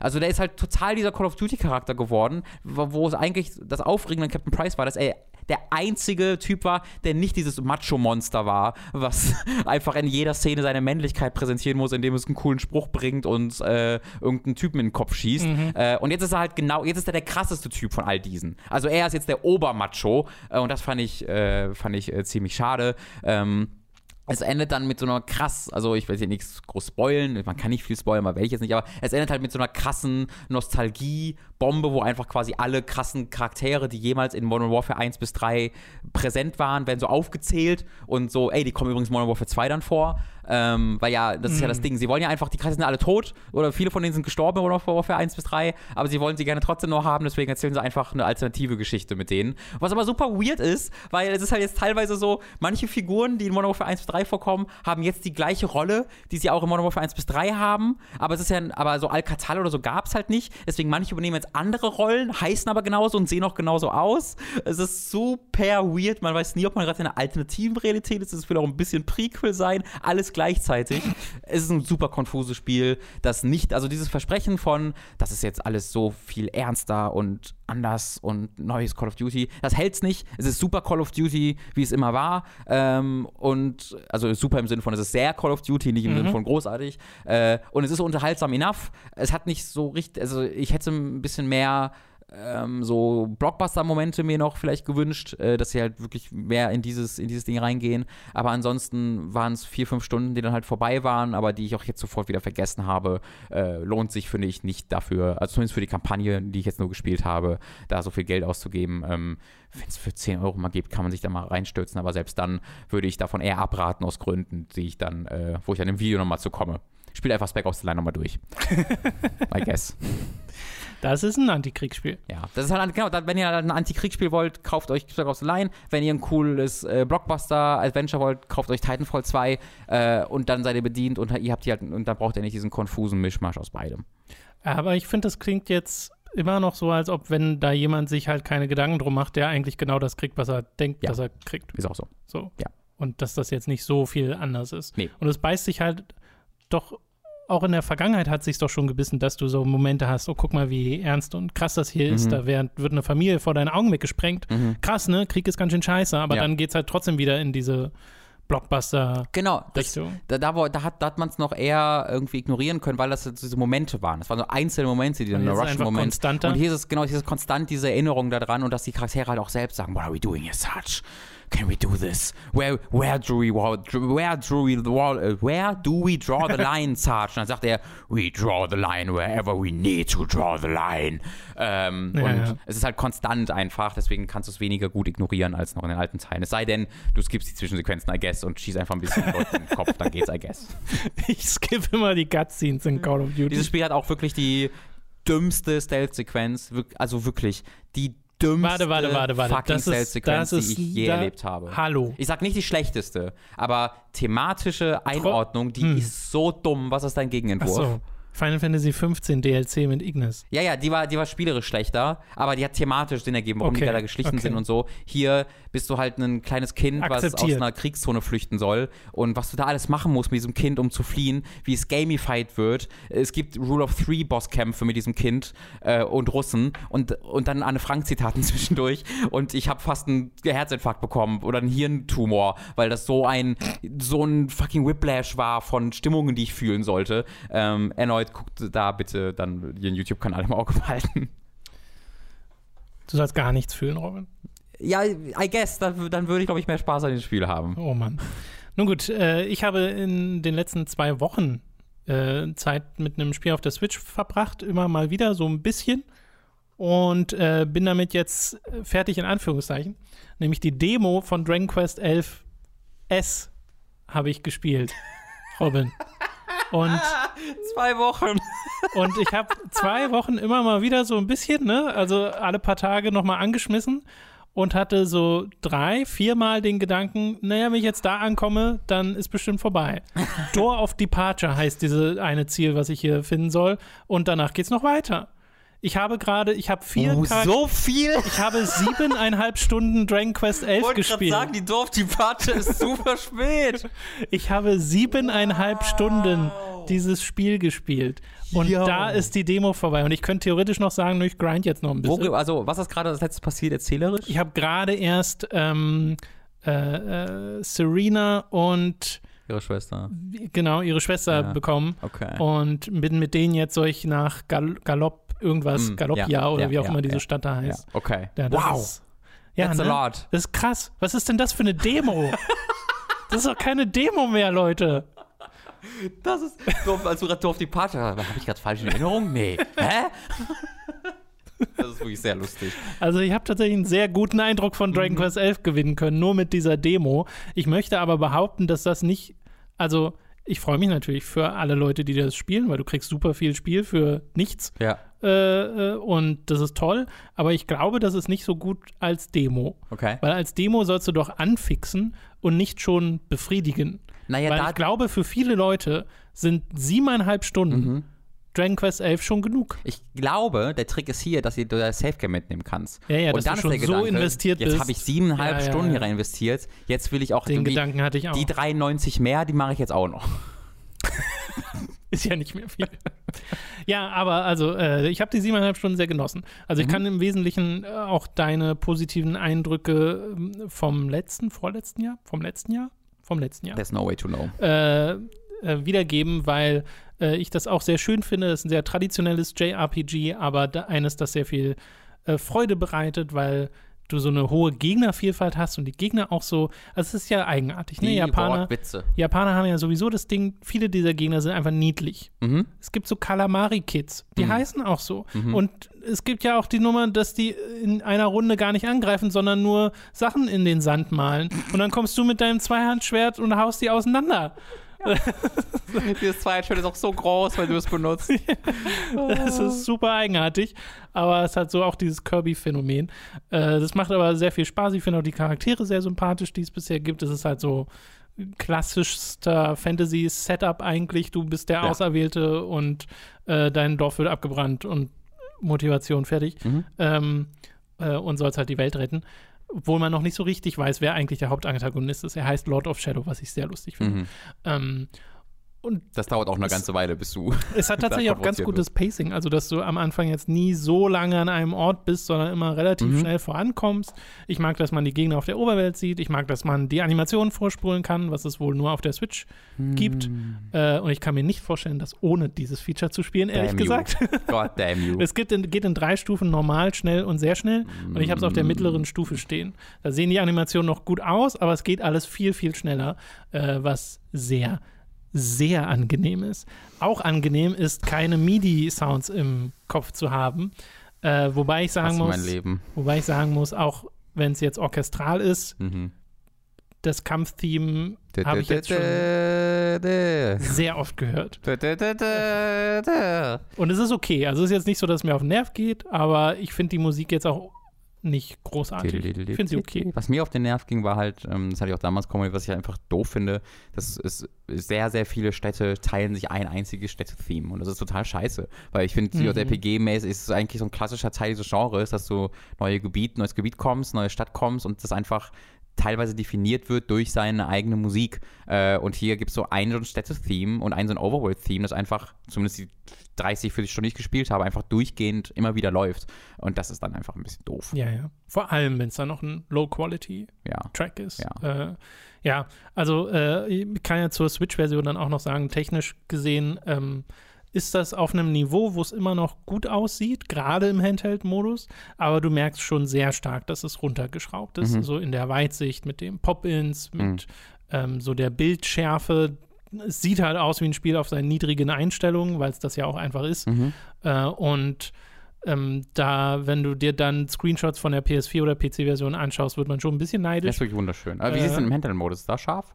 Oder sieht das scharf aus? Ja, da finde ich es vollkommen okay. Okay. Aber halt, wenn du es im Dock-Modus spielst, Ja. dann merkst du es natürlich sehr stark. Äh, Framerate-technisch ist mir ehrlich gesagt gar nichts aufgefallen. Das Okay. scheint äh, 30 Frames ganz gut zu halten. Mhm. Und das ist ja auch so ein sehr erwartbarer Kompromiss, den man eingeht, wenn man die Switch-Version spielt. Und es ist jetzt halt nicht so krass, wie wenn du einen Witcher hast Mhm. oder so, weil auch der Stil von Dragon Quest sich viel mehr dafür eignet. Ja. Aber wenn du einen Breath of the Wild spielst, dann merkst du halt, dieses Spiel wurde designt mit den Limitierungen der Switch im Hinterkopf. Das heißt, da wird das perfekt ausgenutzt. Das hier wirkt halt wirklich wie ein Spiel, was für eine andere Plattform designt wurde und jetzt sind halt die Details runtergeschraubt. Okay. Also da müsste man nochmal separat anpassen, äh, um das so richtig, richtig gut aussehen zu lassen. Aber wie gesagt, dadurch, dass es so stilisiert ist, verliert das jetzt gar nicht so viel davon, weißt du? Ähm, nur wenn man es halt im direkten Vergleich sieht, denkt man schon, oh, okay, da wurde mehr angepasst, als Mhm. ich dachte. Ähm, Aber es hört sich ein bisschen so an, also als ob du dann jetzt schon auf, dich gefüllt fühlst. Ja, das frage ich mich gerade.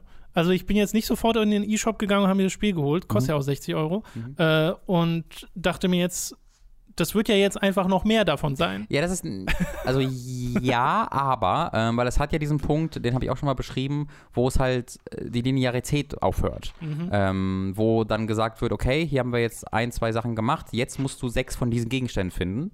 Ähm, oder drei, was auch immer, ich weiß Ja. die genaue Zahl nicht mehr, äh, mach das mal. Und dann hast du einfach diese Welt vor dir und kannst halt die Welt erkunden und hast, hast ganz viele Seitenquests, die du, Seitenquests, die du einfach äh, finden kannst und ähm, ja, das, das hat mir aber sehr gefallen, weil das war halt so ein Punkt so, Ja. genau den Gedanken, den, den, den, nicht, den du hast, hatte ich halt auch, da hatte ich gesagt, okay, jetzt mache ich das wahrscheinlich noch 70 Stunden, das wird schon ganz cool, aber ist jetzt auch nicht so spannend. Und dann kam halt eine kleine Änderung im Spiel, äh, oder eine große Änderung äh, im, in der Spielstruktur und das fand ich dann wieder super cool. Okay. Und danach, als ich das gemacht habe, kam wieder eine große Änderung in der Spielstruktur und da habe ich leider noch nicht weitergespielt, weil da war dann der Punkt gekommen, wo einfach die anderen Spiele kamen und wo die Ja, Switch ja. aber so angekündigt wurde und ich alles verachtet habe. Ähm, deswegen habe ich dann von da nicht nie weitergespielt. ähm, aber ja, den 2D-Modus konnte ich zum Beispiel gar nicht spielen, den kann man in der Demo nicht auswählen. Ach so, ja. Äh, aber ich finde halt, das, das kann man dem Spiel definitiv, dem definitiv zugute halten, dass es in seiner, äh, sowohl in seiner spielerischen Struktur als auch in seiner Erzählung dir so ein paar Curveballs, Curveballs Okay. entgegenwirft, mit denen Das du nicht cool. rechnest, wenn du, Nee, das, das wenn du die ersten zehn Stunden gespielt Das hast. ist gut zu wissen. Ähm, dann spiele ich das vielleicht auch noch weiter. Ähm, das Ding ist halt, es ist so schön gemütlich gewesen. Also ich habe Dragon Quest Ja, dann immer so angeschmissen, Ja. wenn ich mal so dachte, so jetzt will ich mich nicht komplett hier auf Outer Worlds oder sowas Mhm. einlassen. Äh, hier bei Dragon Quest muss ich weniger nachdenken, weil es auch relativ easy gewesen Mhm. bisher alles. Ähm, ich muss eigentlich immer nur angreifen und ab und zu heilen. Äh, ich mache dann auch noch mal die anderen Angriffe und ich mag auch dieses Pep-System Ja. mit den Supermoves. Äh, und jetzt, wo ich vier Charaktere habe, habe ich auch ein bisschen mehr zu tun in, Mhm. den, in den Kämpfen. Wobei man die ja auch theoretisch auf Auto Genau, stellen das habe ich tatsächlich auch. Also ich habe die auf Auto gestellt wenn, und bis auf Bosskämpfe, dann stelle ich die halt auf Ach manuell. so, interessant. ähm, weil das Schneller sonst, geht. Ich kann es nicht vorspulen. Ich Das muss stimmt. irgendwie versuchen, Das das, zu beschleunigen. Das stimmt, das kann ich verstehen. Ich habe dann aber auf dem 3DS nochmal Dragon Quest 8 angeschmissen, äh, um den direkten Vergleich nochmal zu Mhm. haben. Ähm, und das macht mir jetzt witzigerweise auch mehr Spaß, weil ich einfach diese Systeme eins zu eins übertragen kann, weil das ist ja, Ja. einfach das gleiche Spiel. fast. Ja, ja. Äh, das Original Dragon Quest 8 hatte ja Random Encounter. Dieses Dragon Quest 8 auf dem 3DS hat ja auch die Mhm. Monster, die Mhm. in der Gegend rumrennen. Äh, aber es sind halt genau die Monster, die ich gerade auch in Dragon Quest Ja. 11 Ja. besiegt habe. Nur halt in 3DS-Grafik dann. Aber es läuft in 60 FPS, was ich sehr lustig finde, diesen Kontrast dann direkt mal zu Mhm. merken. Ähm, ja, wo, wollte ich nochmal anbringen. Dragon Quest Ja, 11, falls ihr ein kostenloses, fast 8-Stunden-Spiel haben wollt, könnt ihr euch die Parcher, Demo Alter. laden. Weißt du, wie lange ich brauchte, um bis so auf die Parcher zu kommen? Das war noch keine sieben Stunden bei mir, ohne das Vorspulen. Man kann da auch noch deutlich länger verbringen, Ja. wenn man jetzt irgendwie noch ein bisschen mehr grindet. Aber am Anfang habe ich sogar einfach mal nur, bin ich nur durchs Feld gegangen und habe einfach Monster gekillt. Ich dachte halt, so du sagst halt, du spielst dann bis du, weißt du, bis zu dem, bis du in der Stadt bist, in dem Schloss beim König und dann passieren die Sachen. Dachte ich Das auch. wäre halt so ein Cut-Off-Point gewesen. Du dachte, ja, das ist eine Demo. Und dann geht es ja immer noch. Das, das, Das ist selbst nach krank. der Dorf-Departure. Die Ja, heißt Dorf-Departure. Ja. Einer der, der Bösewicht sagt an dieser Stelle, ah, unser Spiel geht jetzt gerade erst los oder so. Und ich dachte, oh, perfekt, hier Ja, ist jetzt vorbei. ja. Nö, geht noch eine Stunde Das länger. ist sensationell. Das finde ich nur so absurd. Das wollte ich mal erwähnen. Square Enix, ich gebe dir 15 Euro nur für, nur für die Vorspulfunktion. 15 Euro. Ich bezahle das. Ist verrückt, dass es da immer noch kein Gib mir, gib mir, gib mir Dragon's Quest first. Ich gebe euch die 100 Euro im Jahr. ja, genau. Oh Gott. Äh, wir wollen noch kurz The Walking Dead The Definitive Series erwähnen. Das Mhm. haben wir im letzten äh, Stream schon gefeatured, aber es sei hier auch nochmal erwähnt. Du hast da nämlich reingeschaut und es Mhm. kann ein bisschen was. Das kann ein bisschen was. Das ist nicht einfach nur eine Collection der äh, aller, aller Walking Dead Staffeln. Das ist es auch. Ähm, aber äh, es hat dazu noch reichlich Bonusmaterial, was ich A, sehr, sehr cool finde. Ähm, es hat Audiokommentare zu einzelnen Episoden, Mhm. ähm, also aus jeder Staffel eine. Äh, es hat eine kurze, so 20-minütige Dokumentation, ähm, so Two-Play Production Style, wo äh, über die Schließung von Telltale, wo die Entwickler selbst über die Schließung von Telltale berichten und ähm, wie dann hier Skybound Games entstanden ist Mhm. äh, und Skybound äh, selbst berichten darüber, warum sie es machen wollten. Ähm, und das ist super interessant äh, und wie sie dann dazu übergegangen sind, halt diese Staffel zu entwickeln. Die Voice Actress ist dabei und erzählt, wie sie es halt gehört hat und ähm, wie ja, viele Tränen flossen laut all dieser Ja. Erzählungen auf allen Ebenen, sowohl vor Freude als auch vor Traurigkeit davor. Ähm, das finde ich super cool. Du Model Viewer, äh, du kannst die ganze Musik anhören, alles mögliche, richtig tolle Sachen. Ähm, aus, auch, auch sagen, zu allen Staffeln, ne? also deswegen, du hast ja unglaublich viel Material, was du da hast. Äh, und äh, was aber dann auf der zweiten Ebene richtig cool ist, äh, sie haben ähm, diese alten Spiele wirklich sehr grafisch ähm, geupdatet. Äh, sie haben sie ähm, auf die neue Engine, die mit äh, der vierten Staffel und auch der zweiten Staffel von Batman genutzt wurde, die heißt auch irgendwie Black Comic Engine oder so, weil es halt diese Schattenwürfe mhm. hat, diese besonderen, ähm, wo es wirklich sehr anders aussieht. Also stilistisch ist es sehr viel äh, mehr an dieser Comic-Vorlage orientiert, was aber ich sehr gut finde, weil es halt, also Walking Dead 1 sieht technisch heute wirklich nochmal eine ganze Ecke schlechter aus, als ich das in Erinnerung hatte. Mhm. Ähm, Gerade so die Gesichter, also die Gesichter der Zombies sind übelst verwaschen. Ähm, das ist richtig, richtig krass teilweise. Äh, und das sieht halt deutlich deutlich besser erstmal aus, äh, allein vom Detailgrad her. Ähm, dann sieht es aber auch stilistisch, sehr anders aus, äh, weil es halt diese andere Schattenwürfe hat. Und das haben wir im Stream gesehen, das habe ich nicht gewusst. Du kannst diese neuen Schattenwürfe aber auch deaktivieren, sodass du dann diese sehr aktualisierte Grafik hast, die deutlich besser ist, ohne diesen komplett anderen Stil. Mhm. Das ist immer noch ein anderer Stil, der wurde einfach verändert, der wurde einfach mehr an, an die Comicvorlage angelehnt, aber nicht so krass, wie es im Standard wäre, dass du das noch deaktivieren, ja. aktivieren kannst. Fand ich richtig cool. Äh, es halt auf äh, PC nur im Epic Store und halt auf PS4 und Xbox One aber auch. Ja. Ähm, und wenn ihr die Walking Dead äh, Serie nie gespielt habt oder wie ich nur den ersten Teil, ist das, glaube ich, eine richtig coole Anschaffung für irgendwie 35 Euro kostet das, glaube ich. Ähm, weil das einfach so ein richtiges Abfeiern dieser ganzen Serie ist. Äh, und von allem, was ich höre, äh, also die, die, dritte Staffel besonders war ja dann nicht so die, äh, mhm. die Höhe der Schöpfung. Nope. Ähm, aber von dem, was ich gelesen und gehört habe, scheint die vierte Staffel ja auch wieder an alte Glanztage anschließen zu können. Ähm, und wer da jetzt einfach nochmal erleben möchte, da kann ich das wirklich sehr empfehlen. Das ist komplett untergegangen, deswegen wollte ich es einfach nochmal ein bisschen ja. kurz featuren. Schön. Äh, wie, wie gesagt, Thomas erwähnt, wenn ihr das vielleicht kurz mal sehen wollt, schaut mal in unseren letzten Livestream rein. Der ist auf Time to 3 hochgeladen. Äh, da haben wir das so mal eine Viertelstunde vorgestellt. Da haben wir auch äh, Lonely Mountains Downhill gespielt, mhm. was ich jetzt hier gar nicht im Podcast Stimmt. drin habe, fällt mir gerade auf, aber es sei an dieser Stelle mal erwähnt. Also, äh, genau, weil genau, wir da beide sehr viel Freude mit dran haben. Das ist ein deutsches Spiel, in dem man mit Fahrrädern äh, Berge hinunterfährt auf verschiedenen Tracks auf so einer sogenannten Bergfahrräder. Da so müsste es einen Begriff für geben. Wäre gut. Aus so einer ISO-Perspektive, also man ist jetzt nicht in Third Person unterwegs, und man kann entweder eine direkte Steuerung auswählen, dass der Fahrradfahrer halt in die Richtung fährt, in die man drückt, von der Kamera aus, oder halt äh, in äh, indirekte, die vom Fahrer ausgeht. Also wenn du links drückst, fährt der Fahrer auch nach links. Quasi was, Tank Controls. So ein bisschen. Aber was ich finde, fühlt sich auch deutlich besser an ja, als die andere. Und das Ziel ist einfach nur, möglichst schnell diese verschiedenen Etappen zu bewältigen, weil du brauchst schon so deine drei Minuten, drei, vier, oder zwei bis vier Minuten, sagen wir es mal so. Was super lang ähm, ist. Was richtig lang ist, um so einen, so einen Track abzuschließen, aber der ist halt eingeteilt in Etappen und die kannst du dann immer neu starten und es wird gezählt, wie oft du gestorben bist und es wird halt deine Zeit getrackt. Und dann gibt es noch Challenges, die halt auf beiden basieren, ne? in einer bestimmten Zeit das Ganze zu schaffen oder möglichst ohne hinzufallen, das Ganze zu schaffen. Und dadurch schaltest du neue Tracks frei, dadurch schaltest du Individualisierungsoptionen für deinen Fahrer frei, neue Fahrräder frei und so Kram, die andere Stats haben. Und das macht richtig, richtig Spaß. Also, das ist, diese Fahrphysik ist richtig cool. Mhm. Das Geschwindigkeitsgefühl, was aufkommt, ist richtig gut. Und du hast diese schönen Momente, wo du so ganz knapp an der Klippe vorbeifährst, gerade richtig gebremst hast, alles zieht sich zusammen ja. und dann fährst du direkt weiter. Äh, was super befriedigend ist, aber auch wenn nicht, dann ist es halt so lustig, weil ja dann mhm. Ragdoll aktiviert wird oder so, dass das auch nicht schlimm ist. Es hat so dieses, dieses Ding, was auch Trial so gut geschafft hat, dass die Kernphysik so gut ist, ähm, genau, dass ja. man alles, was man macht, einfach sich inhärent toll anfühlt. Äh, aber es schafft dann auch das, was Trials gemacht hat. Das sind sehr andere Spieler, Trials, aber sind halt Mountainbikes, deswegen kommt da, glaube ich, der Vergleich. Aber äh, was Trials halt auch gemacht hat, ist, diese Kernstärke halt so komplett auszunutzen, indem sie das mit großartigem Leveldesign kombiniert haben. Äh, und das ist halt auch in Lonely Mountains der Fall. Ich finde, das ist eine super gute Mischung aus, hier haben wir diese Level-Design-Wege, wo man weiß, wo man langfahren muss, ja. aber die sind immer noch frei genug, dass ich das Gefühl habe, Abkürzungen zu entdecken, die Richtig. vielleicht selbst der Entwickler gar nicht so vorgesehen hat. Und man kann sich relativ sicher sein, dass der Entwickler die vorgesehen hat, mhm. aber es ist halt so clever designt, dass es mir das Gefühl gibt, äh, dass ich immer noch Sachen entdecken kann, äh, ohne aber das Gefühl haben, orientierungslos irgendwie rumzufahren. Dafür gibt es, äh, zumindest in meiner Erfahrung nach, immer noch genug Wege, die eingezeichnet sind äh, und ich werde genug geleitet, dass ich mich nicht verirre, aber ich werde nicht zu viel geleitet, dass ich das Gefühl habe, ich fahre hier einfach nur eine Strecke ab. Genau, absolut. Und es hat halt keine Musik und so eine Low-Poly-Optik, die Mhm. finde ich aber super sympathisch Ja, ist.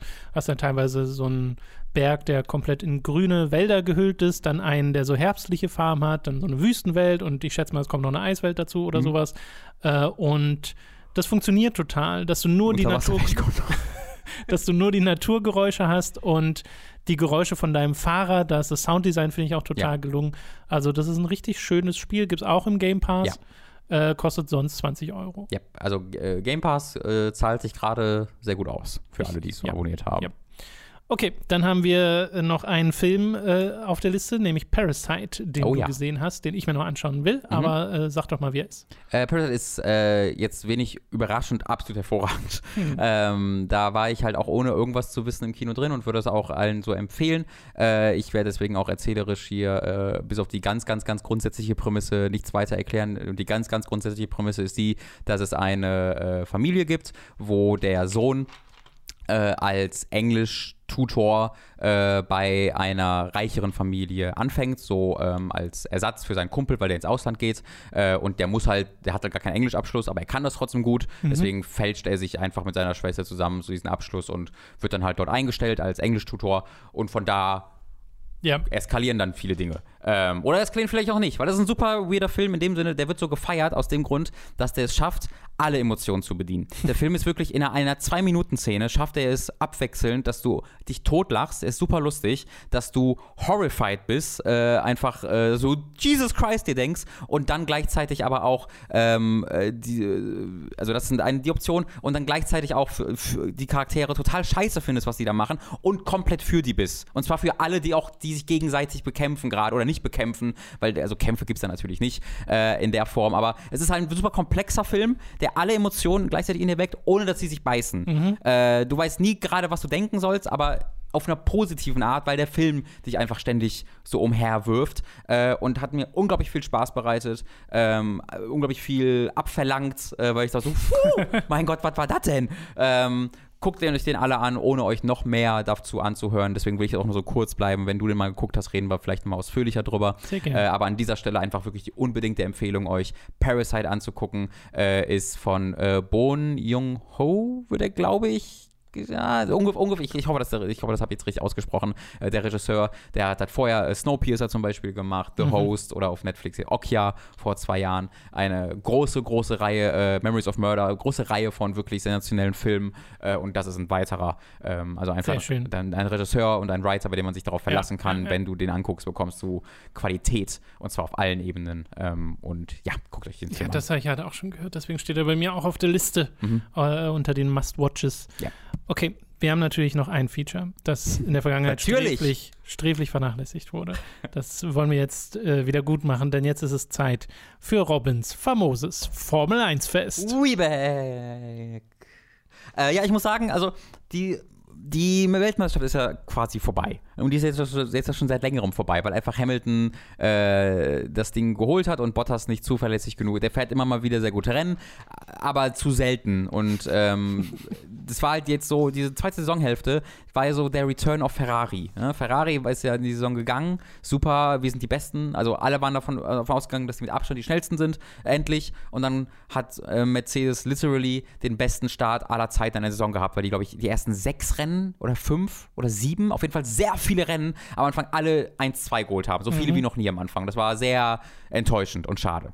Und jetzt in der zweiten Saisonhälfte war es so, dass äh, nur Ferrari quasi, oder Ferrari und Red Bull abwechselnd so vorne dabei waren und Mercedes übelst hinterherhinkte, weil einfach die anderen Autos Updates äh, geliefert haben, die super gut funktionierten. Und auch Hamilton hat echt echt Probleme gehabt. So, der hat keine Rennen mehr gewonnen und wirklich äh, hinterhergehinkt. Das Problem ist, dass der einz nach der ersten Saisonhälfte war der einzige Fahrer, der noch irgendeine Chance hatte aufzuholen, halt Bottas. Und das Problem ist ebenfalls, wenn Hamilton Probleme hatte und nicht geliefert hat, hat Bottas immer noch weniger geliefert.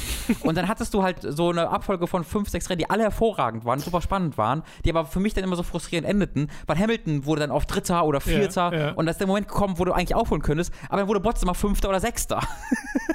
Und das war super frustrierend auf Dauer. Äh, letztes Rennen hat Bottas dann mal wieder gewonnen, endlich. Und äh, denkst du dir, jawohl, vielleicht schafft das jetzt wieder. Und dann jetzt in diesem Rennen, in Mexiko sind sie jetzt gefahren am Wochenende, direkt im Qualifying Auto in die Wand gesetzt. Äh, sechster Startplatz. Well. Äh, bitter. ähm, Das Rennen jetzt, aber das habe ich mir äh, jetzt heute Morgen nachgeholt, das da bin ich gestern, gestern nicht gekommen. War aber super, äh, war wirklich spannend. Äh, Hamilton hat gewonnen, tatsächlich wieder. äh, aber auch, auch, unabhängig davon, äh, was nämlich, äh, hier kann ich mal kurz ein bisschen in Deep Dive gehen und das zu Formel 1 erklären, wo ich, glaube ich, noch nicht drauf eingegangen bin. Äh, was einer der Probleme ist, äh, neben vielen anderen Sachen bei der Formel 1 gerade, ist, dass in den meisten Rennen einfach Einstoppstrategien genutzt werden. Du musst ja nicht mehr nachtanken und äh, Fuel ist ja keine, kein Problem mehr. das heißt, es geht nur noch den Reifen. Und da hat sich etabliert dann, dass bei den meisten Tracks einfach mit Abstand am effektivsten ist, wenn du einmal die Reifen wechselst und das war's. Mhm. Äh, und viel von Drama und hin und her passiert ja auch durch Taktik eigentlich in, in Formel 1-Rennen. Das halt, hier ist einer auf Zwei-Stopp-Strategie, fährt dadurch schneller auf der Strecke, muss aber länger in der Box sein. Mhm. Dadurch kämpft er auch auf der Strecke gegen Fahrer, gegen die er eigentlich nicht kämpfen würde, weil er eher zweimal in der Box war und andere Fahrer nur einmal. Das heißt, die werden nach vorne gespült. Und es sind einfach viele Kämpfe, die durch unterschiedliche Taktiken entstehen. Und das war jetzt halt mal wieder ein Rennen, wo genau das passiert ist, wo manche Fahrer Zwei-Stopp-Strategien hatten, manche Fahrer Ein-Stopp-Strategien hatten äh, und dadurch sehr viel mehr Kämpfe entstanden, die normalerweise nicht entstehen äh, oder nicht eher, eher, weniger entstehen würden. Mhm. Ähm, leider Gottes wurde das Finale so ein bisschen zerstört. Du hattest die Top 4, die so alle innerhalb von ein, zwei Sekunden waren, was eigentlich also wo sie alle sicher waren, okay, hier entstehen gleich Kämpfe, aber das Problem ist, dass diese Formel 1 Autos so viel Probleme haben, hinterher zu fahren, ja. Du verlierst so viel Downforce, äh, nicht Downforce, aber du verlierst so viel Grip und deine Reifen werden so viel angestrengter und deine Motor überhitzt so schnell, wenn du hinter einem Auto herfährst, so unmittelbar, weniger als eine Sekunde, dass, dass, keine, dass das keines Formel 1 Autos länger kann und dadurch entstehen Kämpfe in der Regel nur, wenn eines Autos wirklich deutlich schneller ist oder wenn du eine Rennstrecke hast, die einfach wirklich perfekt fürs Überholen mhm. ist. Und beides war ja nicht der Fall, dadurch endet es dann doch so ein bisschen enttäuschend, aber bis dahin war es ein wirklich äh, spannende, spannendes Rennen. Verstappen äh, hat 13 Unfälle gebaut, äh, ist wirklich hat nur Probleme gehabt und sich dann am Ende trotzdem wieder auf den sechsten Platz vorgekämpft, was äh, sehr beeindruckend war. Ähm, hat, hat Spaß gemacht zu gucken. Äh, Hamilton hatte die Chance hier Weltmeister zu werden, würde jetzt halt nächstes, nächstes Rennen werden, weil Bottas wurde Dritter und hätte irgendwie Fünfter werden müssen. Dann steht es quasi endgültig fest. Dann steht es dann, ist es rechnerisch auch unmöglich, okay. dass Bottas aufholt. Ähm, und äh, ja, ich hoffe einfach, dass nächstes Jahr Ferrari das schaffen kann, was sie in der zweiten Saisonhälfte geschafft oder Red Bull, die haben ja auch gut aufgeholt, dass sie halt zuverlässig auch im Rennen äh, gegen Mercedes anstinken können. Ähm, ich vermute aber eher nicht. Also ich, es ist relativ sicher, dass nächstes Jahr wahrscheinlich einfach eine Wiederholung dieses Jahres wird, weil sich da auch vom Reglement her wenig ändert. Und 2021 soll halt der quasi der Reboot sein. Also 2021 oh, sollen die Autos anders aussehen. Äh, die, die Reifen werden zweimal so dick, die sind so Traktorreifen haben, die dann, dass die, die Designs sind anders, dass die leicht hinterherfahren können. Ähm, also da hat halt, das ist so der erste Moment, wo halt die neuen Vermarkter, Liberty Media, die vor drei Jahren oder vier Jahren aufgekauft haben, so, das ist unsere, unsere Vision von Formel 1 und die Hoffnung ist halt, huh. dass dann wirklich, ähm, ja, sich das alles ein bisschen noch ja, mehr ja, ändert. Ja. Ein bisschen dynamischer wird. Ein bisschen dynamischer wird, genau. Okay, dann war das äh, So Leute, könnt ihr aufhören zu haten. Zu Jesus Christ. Famosen Formel 1 Fans. Wumm, what, what have I created, habe ich vorher schon nach dem Podcast ja, gedacht. Ja, ja. Die Leute wurden ja richtig, also geradezu wütend. Ich glaube, ein Kommentar war, wo ist, wo ist das Formel 1 Fest, du verdammter Heuchler. Jesus Christ. Das wird auch direkt persönlich. Wirklich. Ich habe halt so viele Formel 1 Fans erschaffen, die kein Formel 1 gucken und nur über mich die Informationen bekommen, dass ich da so, also ich habe so eine Abhängigkeit erschaffen, aus der ich jetzt nicht mehr rauskomme. Mann, oh Mann. Mann. Das könnte man bestimmt irgendwie vermarkten. Bestimmt. Naja, vielleicht könnten wir ja Formel 1 streamen in Zukunft. Annie hat ja Pete Smith gemacht. Das, hast du das mitbekommen? Äh, nur durch verrückt. einen Tweet von dir. Dieses, dieses Formel, also das, dieses Formel 1 Wochenende äh, Mexiko wurde auf Twitch gestreamt, was ich super cool finde. Also komplett auch freies Training und so.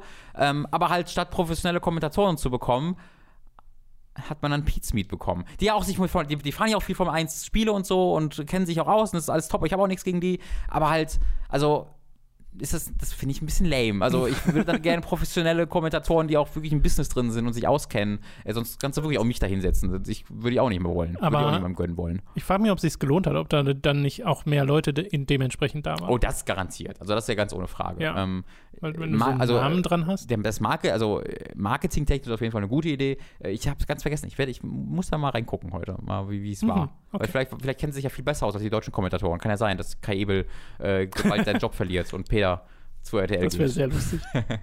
Pete's Meet bei RTL. äh, okay, dann soll es das gewesen sein für diesen Podcast. Ihr könnt uns unterstützen auf patreon.com slash und steadyhq.de slash. Würden wir uns sehr drüber freuen, damit wir auch mehr so Sachen machen können, wie die ganze Matz-Show. Äh, Und, oh nein, es crasht unser ganzer Page jetzt. What have you done? nein, also äh, damit meine ich jetzt nicht mehr Folgen oder sowas. Das, das ist was Einmaliges.